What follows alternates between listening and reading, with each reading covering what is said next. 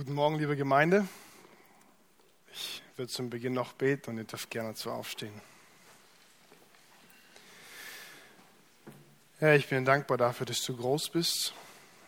Und deswegen kommen wir auch zu dir und ich möchte dich darum bitten, dass du diese Predigt segnest, dass du mir Ruhe gibst, aber vor allem, dass du heute selbst sprichst. Amen. Damals standen die Soldaten vor verschlossener Tür oder vor verschlossenem Tor und wollten in die Stadt Trojas reinkommen, aber es gelang ihnen nicht. Die Mauer war zu hoch, zu dick oder vielleicht auch ihre Werkzeuge einfach zu schwach, zu gering ihre Mittel und auch wenn ihnen die notwendigen Mittel gefehlt haben, haben die nicht aufgegeben. Die haben sich was überlegt, wie sie in diese Stadt hineinkommen. Und Sie sind auf einem anderen Weg in die Stadt hineingekommen. Und zwar war dieser Weg sogar friedlich, wie sie in die Stadt hineingekommen sind. Denn das war so wichtig, in eine Stadt hineinzukommen. Weil wenn man in einer Stadt ist, braucht man nicht mehr so viele Soldaten, braucht man nicht mehr so viele Werkzeuge, nicht mehr so viele Mittel, nicht mehr so viele Ressourcen. Dann ist die Stadt eingenommen. Aber man muss zuerst hineinkommen. Und das Problem war, es war damals auch in Griechenland, da gab es keine Flugzeuge, keine Hubschrauber, gar nicht so große Panzer oder Artillerie. Die hatten nur Bögen und Pferde und Schwerter. Und so haben diese Soldaten sich überlegt, okay, was machen wir? Die haben ein prächtiges Geschenk gemacht. Dieses Geschenk sah wunderschön aus, aber das Geschenk drin war hohl. Und dann haben die in dieses Geschenk die besten Soldaten hineingeschmuggelt und sind mit diesem Geschenk zu dieser Stadt hingefahren. Und haben gesagt, hey, schaut mal, was für ein Geschenk wir mitgebracht haben. Und die Stadt hat sich gefreut, hat die Tore aufgemacht, das Geschenk mit hineingenommen. Und dann, nun, in der Nacht sind die ganzen Soldaten aus dem Geschenk hinausgekommen, haben die Tore aufgemacht und die Stadt eingenommen. Und vielleicht kommt dem einen oder anderen die Geschichte oder die Legende bekannt vor. Das heißt äh, trojanisches Pferd. Und oh, ich habe den Präsenter vergessen.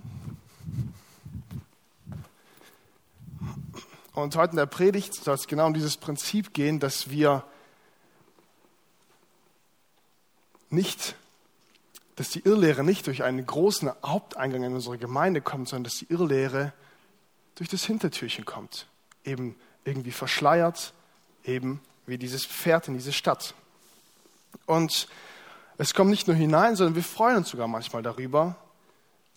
Und oft ist dieses Hintertürchen das in unsere Gemeinde führt, unser Herz. Und darum soll es in der Predigt gehen. Und zwar, dass wir aufpassen sollen, was wir in unser Herz hineinlassen und vor allem, wie es die Irrlehre macht. Und das wollen wir anhand von dem Titusbrief anschauen. Und zwar Titus 1, Vers 10 bis 16. Ihr dürft auch gerne mit aufschlagen. Und mein Ziel ist es heute nicht, irgendwie Leute zu finden, die daran schuld sind, warum jetzt Irrlehre in die Gemeinde kommt oder sowas, sondern wie gesagt, mein Ziel ist es, dass wir darauf acht haben, was wir in unser Herz hineinlassen, weil das ist die erste Tür zu unserer Gemeinde. Und so habe ich auch diese Predigt damit überschrieben, mit dieser Frage, und du dachtest wirklich, du bist ordentlich. Darauf will ich eingehen, diese Frage will ich beantworten und dürft auch gerne mit aufschlagen, Titus 1, Vers 10. Ich lese vor. Denn es gibt viele zügellose Schwätzer und Betrüger, besonders die aus der Beschneidung, denen man den Mund stopfen muss, die ganze Häuser umkehren, indem sie schändlichen Gewinnes wegen lehren, was sich nicht geziemt. Es hat einer von ihnen, ihr eigener Prophet, gesagt, Kreter sind immer Lügner, böse, wilde Tiere, faule Bäuche. Dieses Zeugnis ist wahr. Aus diesem Grund weise sie streng zurecht, damit sie gesund seien im Glauben und nicht Acht haben auf jüdische Fabeln und Gebote von Menschen, die sich von der Wahrheit abwenden. Den Reinen ist alles rein, den Befleckten aber und Ungläubigen ist nichts rein, sondern befleckt ist sowohl ihre Gesinnung als auch ihr Gewissen. Sie geben vor, Gott zu kennen, aber in den Werken verleugnen sie ihn und sind abscheulich und ungehorsam und zu jedem guten Werk unbewährt. Und so habe ich den ersten Punkt damit überschrieben, dass falsche Lehrer gestoppt werden müssen. Und euch nochmal abzuholen, letzte Predigt ging darum, dass Titus ein Mann Gottes finden soll oder Männer Gottes finden soll in der Gemeinde. Und Paulus fordert Titus dazu auf, die Gemeinde aufzuräumen. Er fordert ihn auf, Dinge in Ordnung zu bringen, welche falsch sind. Und diese Herangehensweise bestand darin, dass er eben predigen soll und auf die Männer Acht haben soll, die, wie wir auch bestimmt noch frisch im Kopf haben, diese ganze Auflistung an Charakterzügen haben. Und unser Abschnitt, es ist der Abschnitt, der danach direkt kommt, beginnt mit einem Denn. Und er schreibt hier, denn es gibt viele.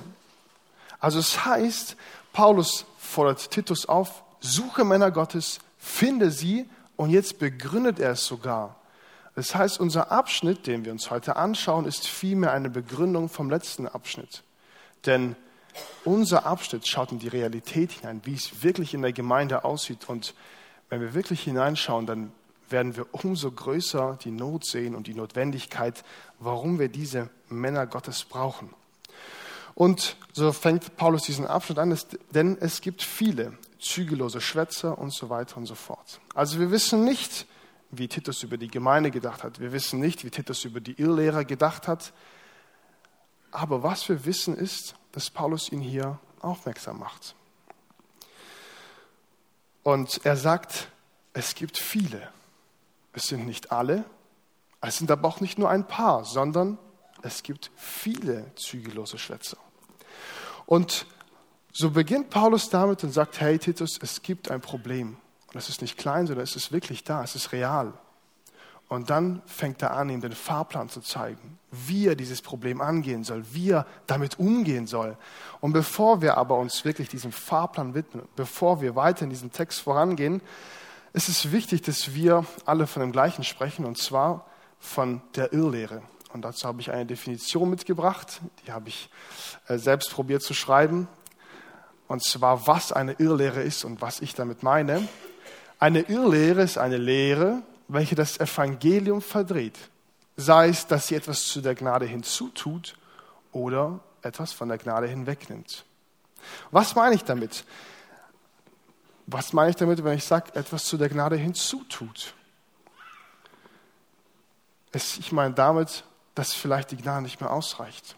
Dass, und das sagt nicht nur unser Text, das sagen viele andere Texte und bei uns im Text heißt es, äh, besonders die, die aus, aus der Beschneidung sind, damit meine ich, dass die Leute kommen und sagen, hey, es ist gut, dass Jesus gestorben ist. Es ist gut, dass er am Kreuz gestorben ist und es ist auch wichtig, seine Gnade anzunehmen, aber ah, es reicht nicht ganz. Also wir können und müssen noch etwas hinzufügen zu dieser Rettung.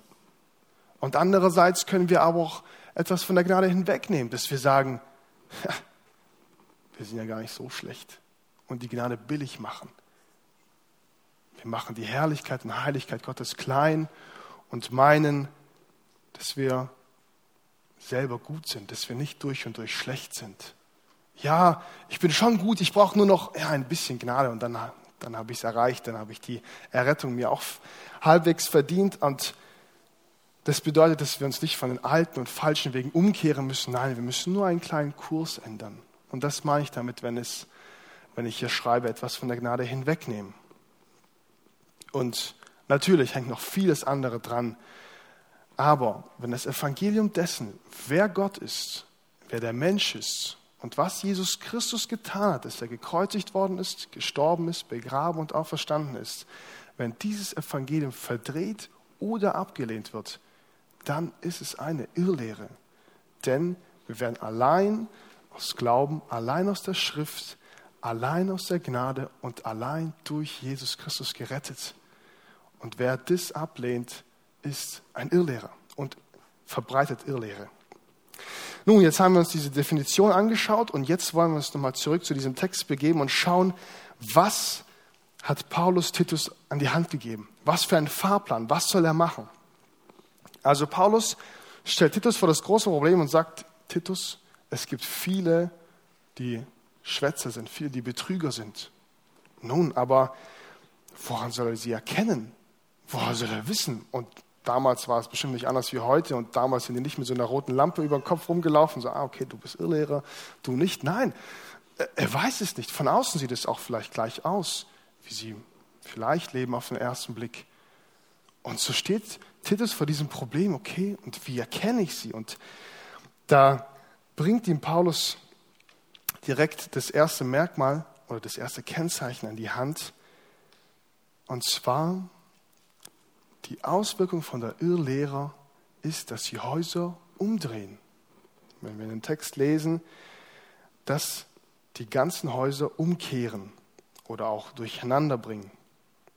Also zügellose Schwätzer, Betrüger, vor allem diese von der Beschneidung kommen, das sind die Personen, die Unruhe, die Unordnung stiften in der Gemeinde.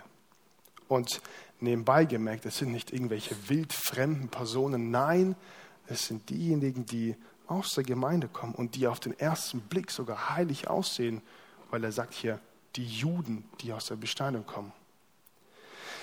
Und diesen Personen muss Titus den Mund stopfen oder wie Luther es übersetzt, äh, er sagt es so schön, dass man diesen frechen und unnützen Schwätzern das Maul stopfen soll. Und jetzt kommt dieses Erkennungsmerkmal, dass Paulus sagt, hey, diese Leute bringen Häuser durcheinander, sie kehren Häuser um. Und warum machen sie das? Na, weil es ihnen um sich selbst geht. Sie tun es schändlichen Gewinnes wegen. Und es kann sein, dass es den Leuten um Geld geht, aber vielleicht auch um Ehre, um Ruhm, um Ansehen. Nun, sie wollen ihren eigenen Jünger machen. Sie wollen ihre eigene Gemeinde bauen. Sie wollen die Leute hinter sich bringen, dass die Leute ihnen nachfolgen und dass ihr Reich gebaut wird und nicht, dass Gott die Ehre gegeben wird. Und sie bringen Gottes Ordnung durcheinander. Und wenn Männer und Frauen beginnen, sich selbst zu dienen. Wenn Männer und Frauen beginnen, eben Unordnung und Unruhe zu stiften, dann wird es immer nach außen hin sichtbar. Es ist nicht nur Sünde, nein, es wird auch nach außen hin sichtbar werden, über kurz oder lang. Stellt euch mal vor, zwei Kinder spielen und der jüngere Bruder hat einen Bagger in der Hand und spielt damit und auf einmal kommt der ältere Bruder und bringt ihm einen Traktor und sagt ihm, hey, schau mal, der Traktor ist so cool. Man kann mit dem fahren, lenken und äh, der hat so eine Mistgabel und sowas. Mega cool. Und der jüngere Bruder, was macht er? Boah, nimmt den Traktor und spielt mit dem Traktor weiter. Und auf den ersten Blick ein richtig cooles Bild, oder? Die Eltern haben wahrscheinlich alles richtig gemacht in der Erziehung. Und wir sehen, wie der Ältere dem Jüngeren dient und wie sie gemeinsam spielen, ohne Streit, ohne gar nichts. Aber wenn man die Situation als Erwachsener anschaut, und zwar von Anfang bis Ende, merken wir, das ist gar nicht so schön, wie auf den ersten Blick es aussieht. Denn der Ältere wollte eigentlich nur mit dem Spielzeug, mit dem Bagger spielen. Nun, und was macht er? Der bringt einen Traktor, damit er den Bagger haben kann. Also wir sehen, der Ältere hat nicht dem Jüngeren gedient, nein, der hat sich selbst gedient. Er hat es schändlichen Gewinnes wegen getan. Und das ist genau der Punkt, wenn wir nicht ermahnt werden, wenn wir darin nicht überführt werden, dann werden wir auch daran enden, dass wir in der Gemeinde dienen, aber nicht Gott, sondern uns selbst. Und dann bist du vielleicht in irgendeiner Gruppe, in einem Hauskreis, in einem Gebetskreis, in einem praktischen Dienst, vielleicht sogar auf der Kanzel, aber dienst nicht Gott, sondern dir selbst. Und du willst deine Nachfolger haben und nicht solche, die Gott bedingungslos nachfolgen. Und die Frage ist aber, okay, woher weiß ich jetzt, ob ich zu denen gehöre oder nicht? Wo ist der Maßstab? Woran kann ich so etwas erkennen? Und dazu habe ich auch den zweiten Punkt mitgebracht. Falsche Lehre muss entfernt werden, weil Ma der Maßstab und das, woran wir unser Leben messen sollen, ist das Wort Gottes ist die gesunde Lehre, ist die gesunde Denkweise. Und wenn diese falsch ist, dann werden wir auch falsch leben. Und deswegen ist es so wichtig, dass wir die falsche Lehre entfernen. Dass wir all die Denkweisen und Lebensweisen aus unseren Köpfen hinaustun, die falsch sind. Und was auch so wichtig ist, wenn wir als Gemeinde nicht wissen, wer nicht dazugehört, dann werden wir auch nicht den Leuten den Mund stopfen können, so wie es unser Text sagt. Weil wenn wir eben den falschen Leuten den Mund stopfen, die etwas zu sagen haben sollten, Denn es ist genauso falsch, wenn wir die Leute an die Kanzel lassen, die nichts zu sagen haben. Und deswegen ist es so, so wichtig, dass wir in unseren Köpfen, in unserem Herzen das Wort Gottes wohnen lassen und die falsche Lehre entfernen. Und wenn wir weiter in unserem Text hineinschauen, Vers 12, greift Paulus zu einer weltlichen Quelle und zitiert ihren eigenen Propheten. Und er sagt hier, Kreter sind immer Lügner, böse, wilde Tiere und faule Bäuche. Und dann sagt er, hey, und das hat ihr eigener Prophet gesagt, aber das stimmt auch. Genau so ist es.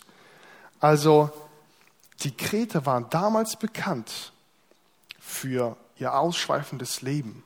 Man könnte sagen, sie waren die Person dafür oder die personifizierten dieses Problem. Also so wie oft die Chinesen etwas fälschen und nachmachen, so waren die Kreter damals bekannt, dass sie eben ein ausschweifendes Leben geführt haben, dass sie eben getrunken haben, gefeiert haben, kaum gearbeitet haben, gerade so viel gearbeitet haben, dass man wieder feiern gehen kann und seiner geliebten Gewohnheit nachgehen kann, nichts zu tun. Und wenn diese Gesellschaft so eine Absteige war, dann war das mit Sicherheit ein großer, großer Einfluss auf die Gemeinde.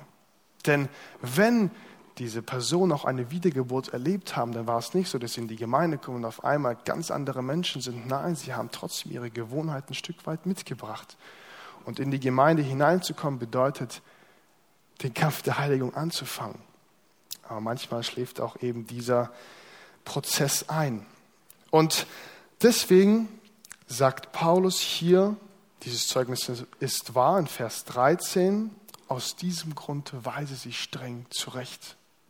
Also das ist der Punkt, das ist der Fahrplan, den Titus fahren soll. Er sieht diese Gemeinde und Paulus sagt, weise sie streng zurecht. Und die Irrlehrer wollen die Gemeinde hinter sich bringen. Und Titus soll die Gemeinde hinter Gott bringen, dass die Gemeinde Gott nachfolgt. Und wie na, indem er sie streng zurechtweist. Und er soll sie streng zurechtweisen, damit sie gesund im Glauben sind, damit sie der gesunden Lehre nachfolgen. Er soll sie davor bewahren, wie es auch hier weiter im Text steht, den jüdischen Fabeln und Menschengeboten nachzulaufen und nachzuleben. Und es ist so traurig und gefährlich zugleich, dass Menschengebote und jüdische Fabeln oft so nah beieinander sind, zu dem Wort Gottes, aber es doch meilenweit auseinander. Es ist doch ein Unterschied wie Tag und Nacht. Es hört sich auf den ersten Blick gut an, vor allem wenn Juden was erzählen. Ich meine, wenn es jemand wissen müsste, dann ist es doch die Juden, oder? Aus den Juden kam der Erretter, aus den Juden kam der Messias. Und trotzdem sagt er, hey, ihr müsst, du musst aufpassen. Und der Mensch will immer etwas tun für seine Rettung. Er will immer irgendwas hinzufügen. Und doch sind die toten Werke und die Glaubenswerke meilenweit auseinander. Und die toten Werke bringen uns von der Wahrheit ab. Und leider schreibt Paulus hier nicht, worum es genau geht. Es ist auch nicht wichtig, worum es genau geht. Was wichtig ist, dass wir verstehen, dass es aktuell ist, dass es gefährlich ist und dass wir es ernst zu nehmen haben. Aber damit wir diese Stelle und dieses Problem ein bisschen besser verstehen, habe ich eine Parallelstelle mitgebracht und ihr dürft gerne auch mit aufschlagen, und zwar Markus 7. Und in dieser Parallelstelle ist nämlich genau das gleiche Problem, genau das gleiche Prinzip. Ähm, und da wollen wir ein paar Verse lesen, aber um euch mal kurz in diese Geschichte aus Markus 7 hineinzuholen. Es war so, die Jünger von Jesus, die sind gelaufen, haben Brot gegessen und auf einmal kommen die Pharisäer zu Jesus und sagen, hey, Jesus, nach dem Motto, hast du deine Jünger nicht mehr unter Kontrolle, hast du sie nicht mehr im Griff? Die haben einfach Brot gegessen, ohne ihre Hände zu waschen. Und wir würden vielleicht sagen, ja, man kann über Hygiene streiten oder sowas, aber im Endeffekt ist es ja auch egal, wenn man einmal die Hände nicht wäscht. Aber denen ging es darum, dass sie sagen, hey, die Überlieferung der Ältesten besagt, dass wir immer unsere Hände waschen sollen, die Krüge waschen sollen, wenn wir vom Markt kommen. Und deswegen kommen die Pharisäer zu Jesus und sagen, hey, schau mal, deine Jünger machen doch irgendwas. Was ist los mit denen? Und jetzt, ab Vers 6, ist Jesu Antwort und er schreibt, Treffend hat Jesaja über euch Heuchler geweissagt, wie geschrieben steht, dieses Volk ehrt mich mit den Lippen, aber ihr Herz ist weit entfernt von mir. Vergeblich aber verdrehen sie mich, indem sie als leeren Menschengebote lehren. Das Gebot Gottes habt ihr aufgegeben und die Überlieferung der Menschen haltet ihr. Waschungen der Krüge und Becher und vieles anderen dergleichen tut ihr. Und er sprach zu ihnen, geschickt, hebt ihr das Gebot Gottes auf, um eure Überlieferungen zu halten. Und hier sehen wir nochmal ganz genau, wie Jesus es auch sagt. Die Pharisäer versuchen sich an irgendwelchen Überlieferungen der Menschen zu halten, aber dabei, um es in den Worten von Titus zu sagen, wenden sie sich von der Wahrheit ab. Und Jesus bleibt aber hier nicht stehen. Also er hat sie überführt, er hat ihnen das Maul gestopft, aber er beginnt und belehrt sie eines Besseren. Er sagt nicht nur, hey, ihr habt es falsch gemacht, sondern er geht noch weiter und sagt, was richtig ist. Und das sagt er damit, dass er ein kleines Gleichnis erzählt und danach dieses Gleichnis deutet. Und ähm, um es etwas abzukürzen, will ich einfach direkt auf die Deutung, ähm, auf die Deutung eingehen. Und zwar ab Vers 20, Markus 7 ab Vers 20. Er aber sagte, was aus dem Menschen ausgeht, das verunreinigt den Menschen. Denn von innen, aus dem Herzen der Menschen gehen hervor die schlechten Gedanken, Hurerei, Dieberei, Mord, Ehebruch, Habsucht, Bosheit, List, Ausschweifung, böses Auge, Lästerung, Hochmut, Torheit. Alle diese bösen Dinge gehen von innen aus und verunreinigen den Menschen. Also Jesus zeigt ganz klar auf, hey Leute, das Problem ist nicht, dass ihr euch an die Überlieferung nicht gehalten habt. Das Problem ist nicht, dass ihr eure Hände nicht gewaschen habt. Das Problem ist nicht, dass ihr euch an die Gebote nicht gehalten habt. Das Problem liegt darin, dass euer Herz böse ist. Und wenn wir zurück wieder in den Titusbrief gehen, sehen wir genau das Gleiche, das auch Paulus hier sagt. Und am Anfang ist es etwas äh, merkwürdig, weil er sagt hier in Vers 15, den Reinen ist alles rein, den Befleckten aber und Ungläubigen ist nichts rein. Also irgendwie macht diese, ja, diese Art Formel gar nicht so viel Sinn. Es ist so, wie wenn ich sagen würde, ein, ein Ball ist rund und ein Würfel ist nicht rund. Aber wenn wir diesen Vers 15 weiterlesen und vor allem genau weiterlesen, begründet er es hier, sondern befleckt ist sowohl ihre Gesinnung als auch ihr Gewissen. Also Paulus sagt genau das gleiche wie Jesus in Markus. Er sagt, hey, zuerst muss Gott ihr Herz verändern. Er sagt, er nennt es hier Gesinnung und Gewissen. Und sei es, dass Jesus Herz sagt oder Paulus Gewissen und Gesinnung, beides ist hiermit gemeint, dass der Sitz des Menschen, das Innerste vom Menschen, das, was den Menschen ausmacht, das muss zuerst geändert werden. Und das kann nicht von außen geändert werden. Das muss zuerst von Gott selbst geändert werden. Also das Herz, das Gewissen, die Gesinnung, das, was den Menschen ausmacht, das muss zuerst durch eine Wiedergeburt von Gott geändert werden. Und deswegen sagt er auch, den Reinen ist alles rein, den Ungläubigen ist nichts rein.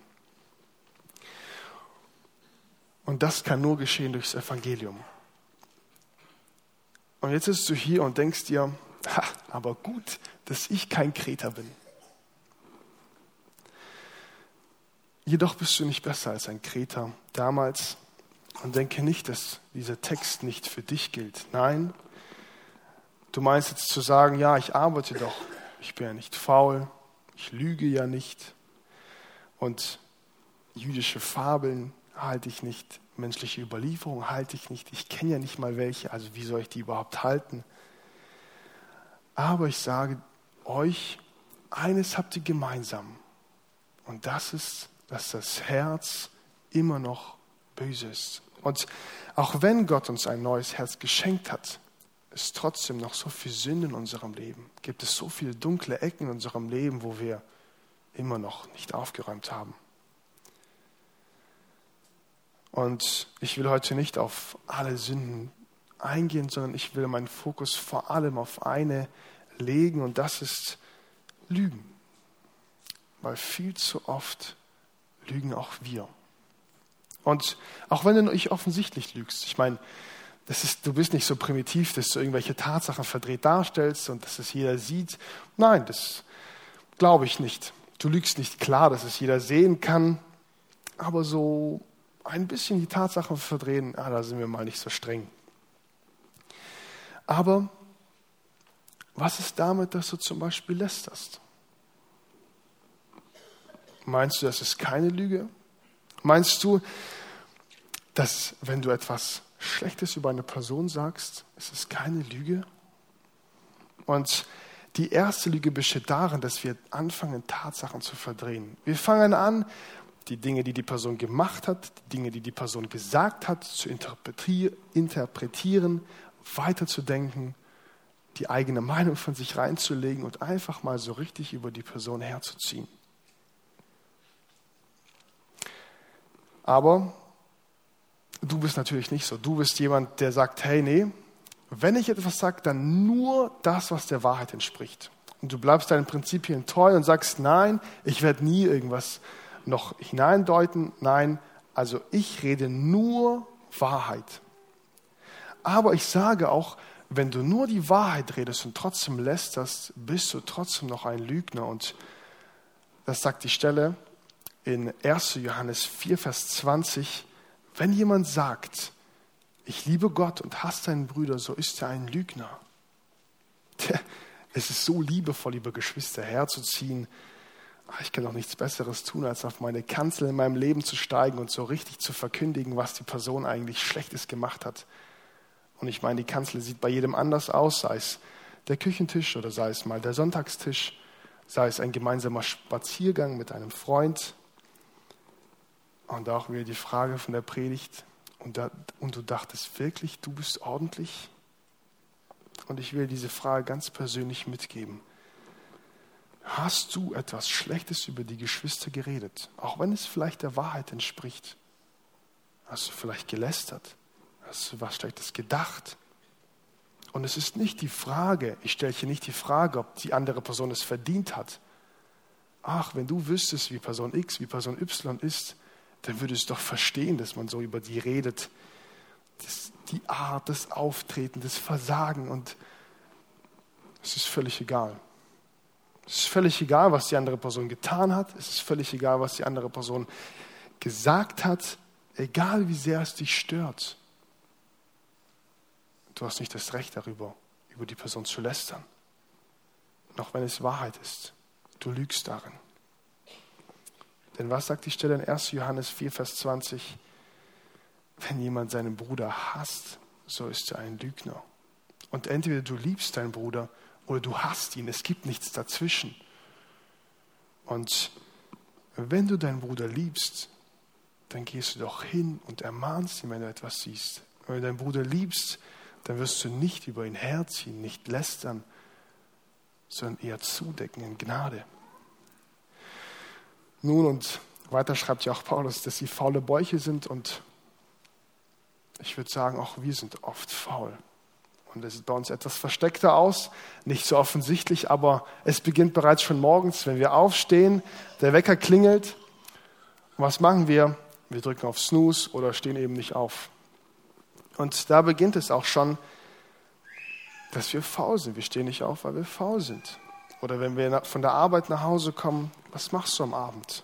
Bist du da, produktiv, studierst du die Bibel, triffst dich vielleicht jemand aus der Gemeinde oder verbringst Zeit mit deiner Familie, arbeitest am Haus oder setzt dich erstmal zu Hause hin auf die Couch und guckst dir erstmal was auf dem Handy an.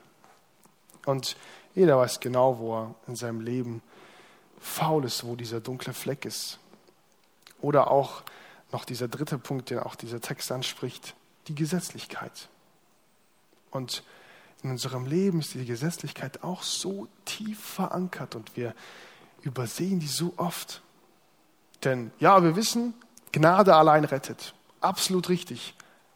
Aber wenn ich Bibel lese, vor allem jeden Tag Bibel lese, da bin ich schon ein bisschen, bisschen besser oder ein bisschen angenehmer vor Gott. Gott hört meine Gebete schon eher als, als die von jemand anderem.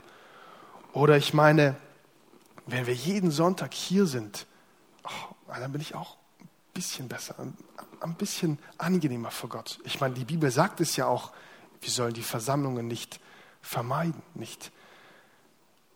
Wir sollen die Versammlung besuchen. Aber oft fügen wir dann noch hinzu, wenn ich wirklich jeden Tag zum, wenn ich jeden Sonntag komme, dann bin ich ein bisschen besser vor Gott und vor Menschen. Und da sehen wir, das ist genauso Gesetzlichkeit. Nun, gut, dass wir keine Kreter sind, oder? Aber das Problem ist, wir alle haben das gleiche Herz. Wir alle haben dieses Problem und in irgendeinem Punkt versagen wir alle. Und oft stimmt eben unser Leben nicht mit dem überein, was die Bibel sagt, was die gesunde Lehre sagt. Und wenn wir erkannt haben, was richtig ist, dann sehen wir auch, dass das falsche Leben geändert werden muss. Und so komme ich auch zu diesem dritten Punkt. Und wenn wir wieder in unseren Text hineinschauen, in Vers 16, schreibt Paulus hier, sie geben vor, Gott zu kennen, aber in den Werken verleugnen sie ihn. Also Paulus sagt hier, hey, diese Menschen, die haben eine wunderschöne Fassade. Sie sagen, ich kenne Gott. Und sie reden viel über ihn. Aber das Problem ist, dass es nur eine wunderschöne Fassade ist.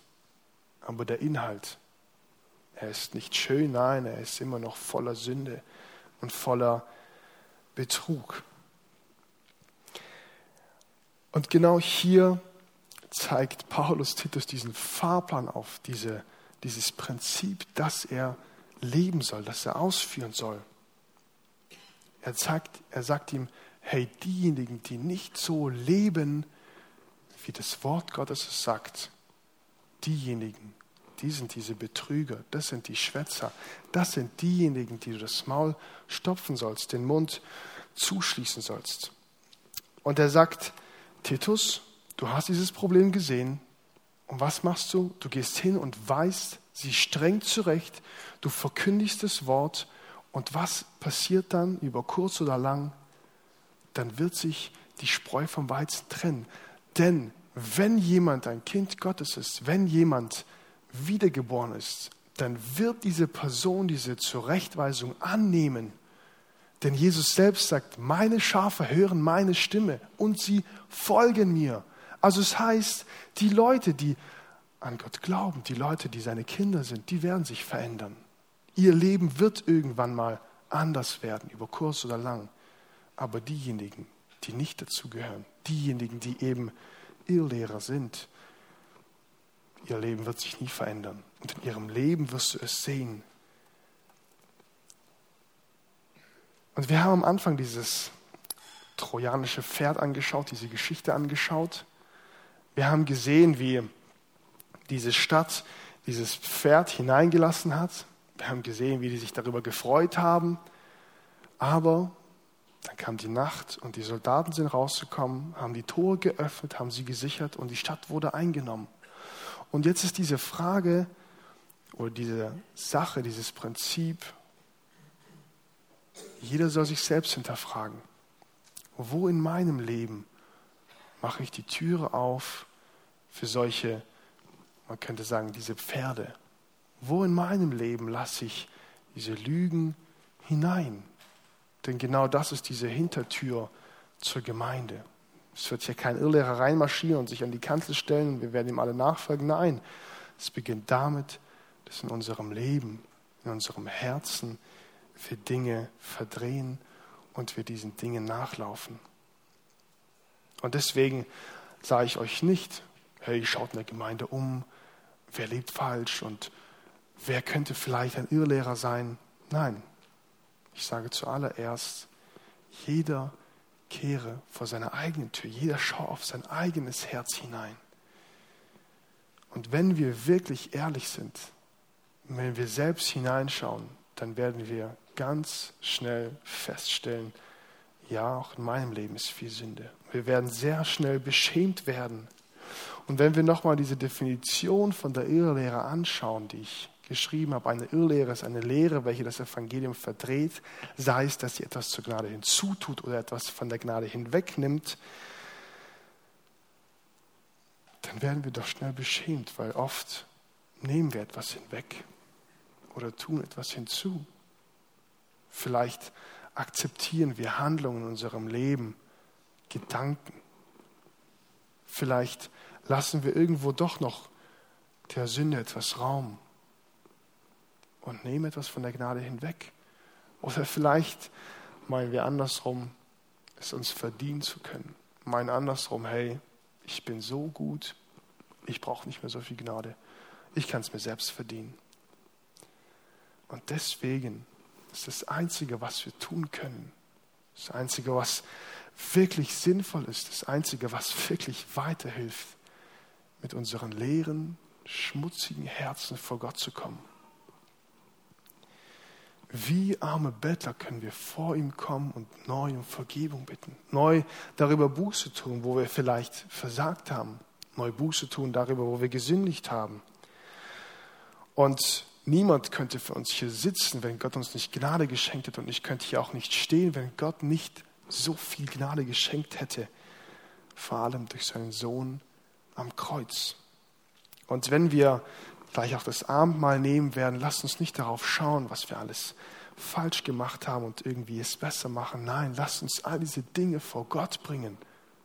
Lass sie nicht für uns behalten, weil was bringt es dir, wenn du deine Sünde für dich behältst, deine Schuld für dich behältst und irgendwie versuchst damit selbst zurechtzukommen, weil über kurz oder lang werden wir sowieso zu Jesus gehen. Und deswegen will ich dich ermutigen, vor allem mit dem Hinblick aufs Abendmahl, bring all deine Schuld, all deine Last zu Christus und nimm diese Gnade neu an. Und so will ich dir auch diese Frage mitgeben für diese Woche. Wo bist du in deinem Leben noch unordentlich? Wo hast du Dinge, die du ändern musst? Wo musst du noch aufräumen? Und mit Blick auf Christus will ich diese Predigt schließen und dann noch ein paar Verse vorlesen. Und zwar aus Epheser 2, Vers 4. Gott aber, der reich ist an Barmherzigkeit, wegen seiner vielen Liebe, womit er uns geliebt hat, hat auch uns, als wir in den Vergehungen tot waren, mit dem Christus lebendig gemacht. Durch Gnade seid ihr errettet und hat uns mit auferweckt und mitsitzen lassen in den himmlischen Örtern in Christus Jesus, damit er in den kommenden Zeitaltern den überragenden Reichtum seiner Gnade in Güte an uns erwiese in Christus Jesus. Amen. Ich würde zum Abschluss noch einmal beten und ihr dürft gern dazu aufstehen.